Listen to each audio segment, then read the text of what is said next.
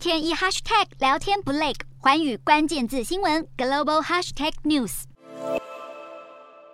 全球面临通膨浪潮，油价也贵得惊人。美国加州呢，更是一度看到将近十美元的汽油价格。加上近来世界环保意识的抬头，让许多人呢都开始考虑采用电动车。而这波电动车的发展趋势到底有多热门呢？可以从石油天然气最大供应商之一的埃克森美孚的反应来看到电动车市场的未来。埃克森美孚的执行长伍兹呢，近日接受了媒体采访的时候表示，公司针对了汽油销售下滑在各项的业务中做了评估，其中呢更预测了二零四零年全球石油的需求大概会是二零一三年或是二零一四年的水准，更认为到时候呢市面上贩售的新车也都将会是电动车。然而这项虽然这项评论呢很明显的是认为石油产业将会有走下滑的趋势，不过它并不悲观，表示呢石油和石油化学品还是主宰着人类的生活，像是乙烯、丙烯等工业原料以及航空和海运的燃油没有那么快被淘淘汰。还是会有一定的获利，因此呢，认为公司的未来还是会赚钱。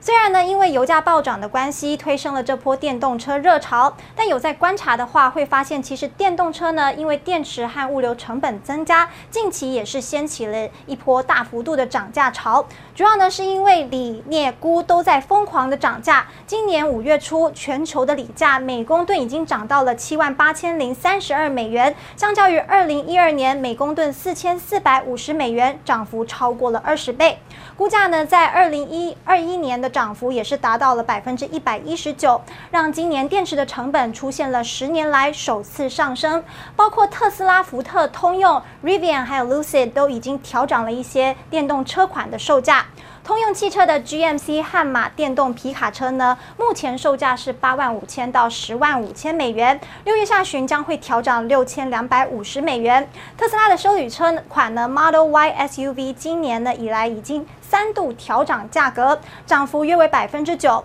福特的野马电动休旅车 Mac 一、e 也调涨了价格。虽然呢，价格连连上涨，不过在气候变迁的问题，还有政府紧缩空屋的规定影响下，华尔街呢对于电动车的成长还是保持着非常乐观的态度。Hello，大家好，我是环宇新闻记者涂文君。国际上多的是你我不知道的事，轻松利用碎片化时间吸收最新国际动态，立刻点选你关注的新闻议题关键字，只要一百八十秒，带你聚焦亚洲，放眼全球。